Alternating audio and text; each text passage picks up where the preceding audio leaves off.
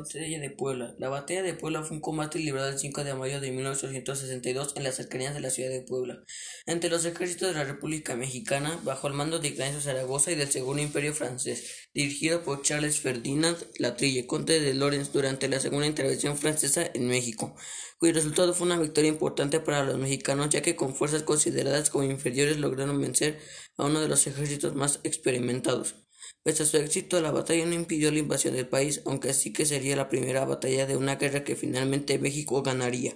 Los franceses regresarían al siguiente año, con lo que se libró una segunda batalla en Puebla, en la que se enfrentaron 35.000 franceses contra 29.000 mexicanos. De defensa que duró 72 días y lograrían avanzar hasta la Ciudad de México, lo que permitió establecer el Segundo Imperio Mexicano. Finalmente, después de perder a 11.000 hombres debido a la actividad guerrilla que nunca dejó de subsistir, los franceses se retiraron incondicionalmente del país en el año 1867 por el mandato del emperador Napoleón III ante la amenaza de Prusia en Europa y las amenazas estadounidenses de invadirle si no se retiraba de México.